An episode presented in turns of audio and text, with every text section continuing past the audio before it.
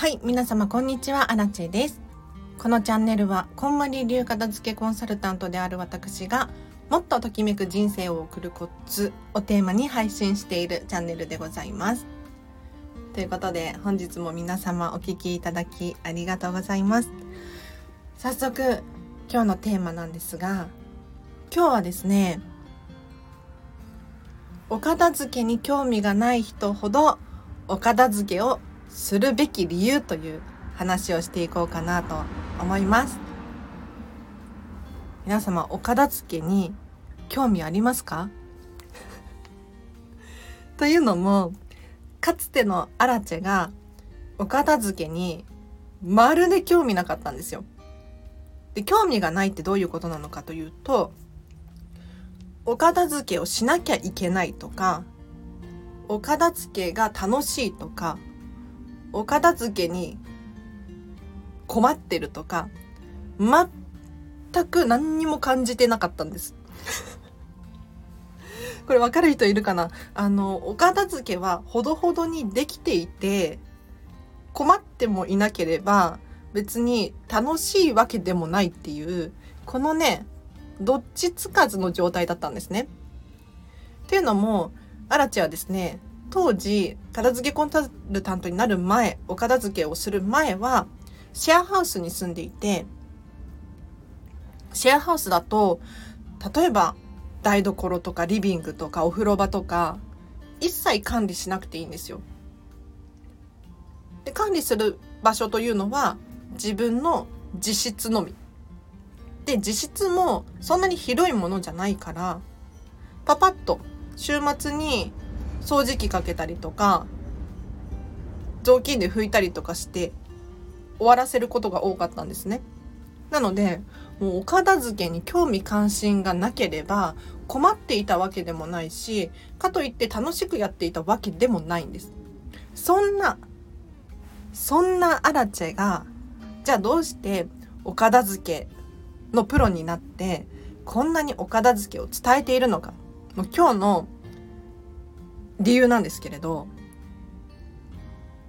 お片付けを終えると、人生がときめくんです。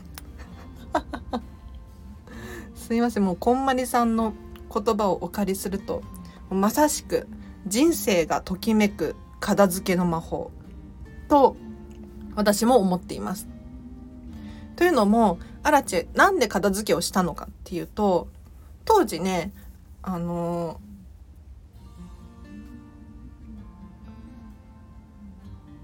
何でもやる運動っていうのをしておりまして いいって言ってる人がいるものを手当たり次第やっていくっていう謎の行動をしてたんですね。例えば、えっ、ー、と、プチ断食がいいよって言ってたら、プチ断食やってみようかなとか、お片付け人生ときめくよって言ってるからやってみようかなとかオンラインサロン面白いそうだなと思ったらちょっと手を出してみるとか3年前くらいかな当時ねいろんなこと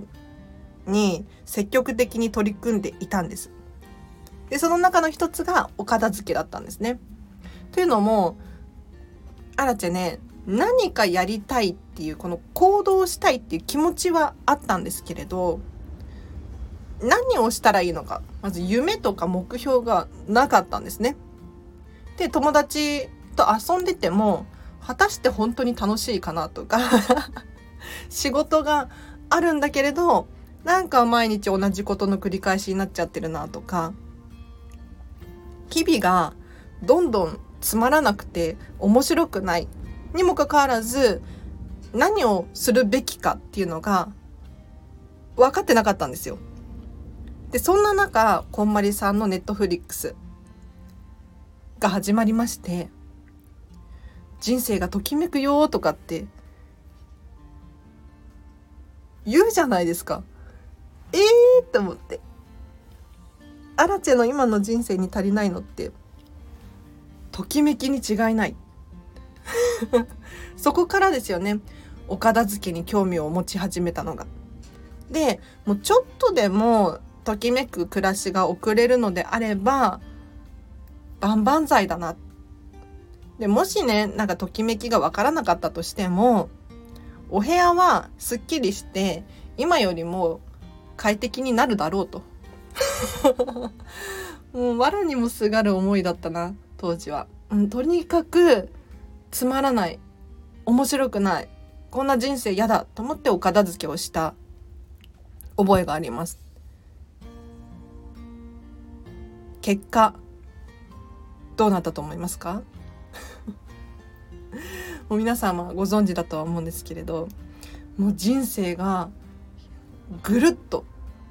ガラッと変わりましたね。びっくりしました。なんかあの物を手放しただけなんですよ。物を手放して自分の価値観っていうのを再確認する作業をお片付けを通して繰り返し繰り返し何千回何万回もやったことによって私ってもしかしてこうこうこうかもしれないなっていうのに気づき始めたんです。例えばお洋服選び。お洋服どんなお洋服が皆様好きですか？クローゼットの中になんとなくのお洋服が入っていない状態。あらちゃんもうここまで来るのに本当に長年かかった長年数ヶ月かかったんですけれどときめくお洋服だけにしたクローゼットってどんな現象が起こるかというとまず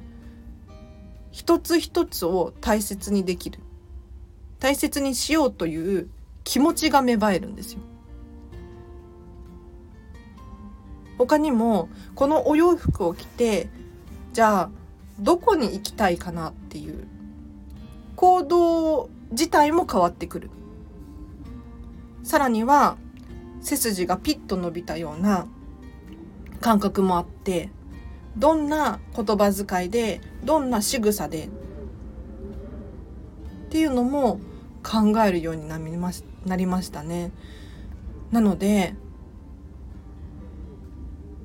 お洋服をお片付けすることによってそのものを通して自分がどんなことをしたいのかここまで関連づいて変わってくるんです。他にもねじゃあキッチン片付けますよ。キッチンを片付けたことによってじゃあ食品 整理整頓整えました。私はこういうものが食べたいっていうのが目に見えるようにわかるんですね。他にも食器自分にとってときめく食器ばかりにするとじゃあその食器を使って何を食べたいかな？とかどんな盛り付けにしようかなとか 誰と一緒に食べようかなとかここまで変わってくるんですよね。でお片付けが終わると割とあるあるなんですけれど食べるもの変わったっていう人結構多いですね。うん、お料理がしやすい環境だったりとかあとはお気に入りの食器やら、えっと、調理器具やらを使ってみたい気持ちになったりとかアラチェのお客様で一人、えっと、面白いことをおっしゃっていたのが炊飯器をねしまうようにしたんですよ。お片付けする前はもうごちゃごちゃしていてもう出しっぱなしの状態だったんですけれど、まあ、割と炊飯器は皆さん出しっぱなしかもしれないんですがこんまりメソッドでお片付けをすると割と炊飯器とかこういった大きめのものも引き出しの中とか戸棚の中に入っちゃうんですよね。でお客様にこれしまうといいですよっておすすめしたところ次のレッスンの時にね「ちえちゃんちえちゃん」っ てすごい嬉しそうだから何かなと思ったら炊飯器をしまうようにしたらご飯に追われなくて済んだっていうふうに言うんです。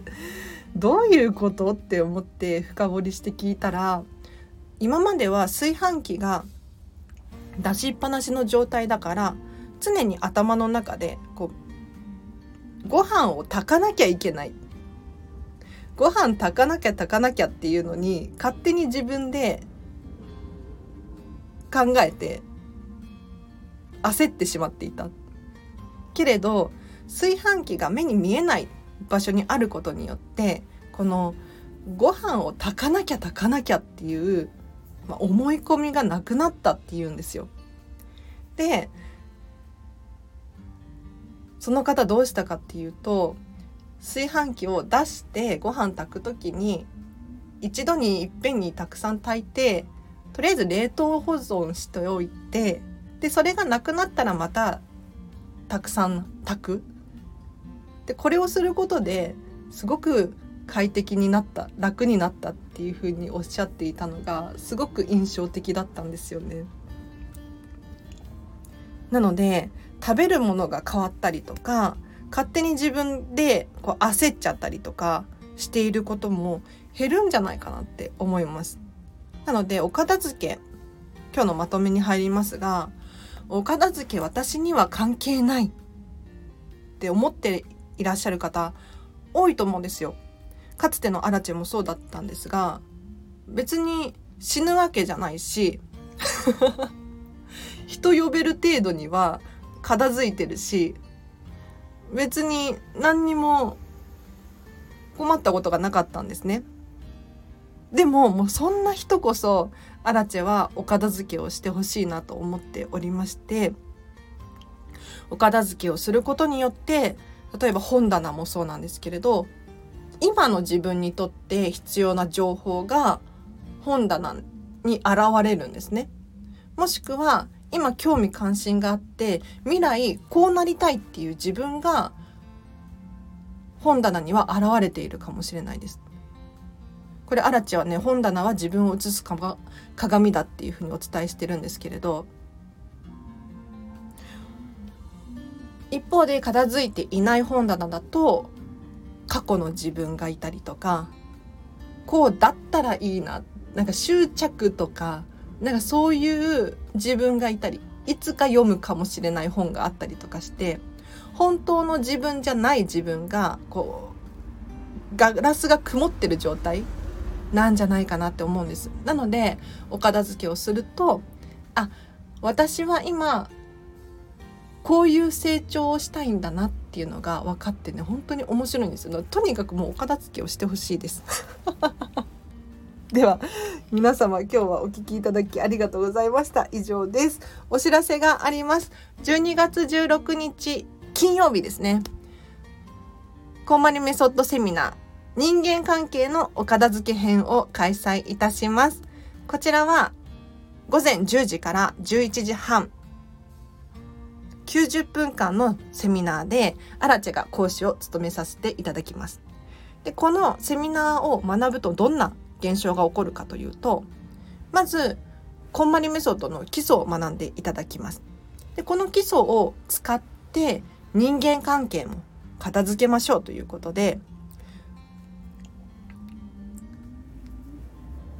途中皆様に考えていただく。実際にこ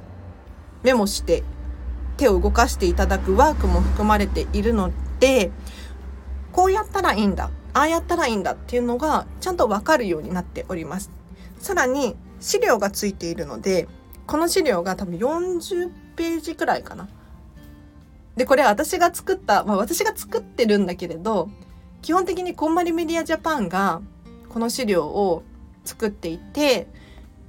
それを元にアラチェがちょっと変えてるだけなのでかなり有益な資料なんですよ。これね手に入れてほしいなと思います。で通常3500円あ3300円なんですけれど期間限定で12月1日あもう今日？今日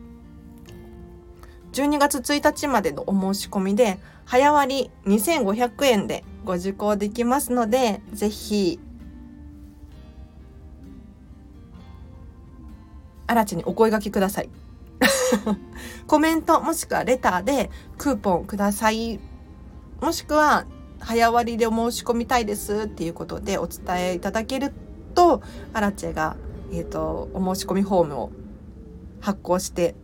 詳細をお送りさせていただきます。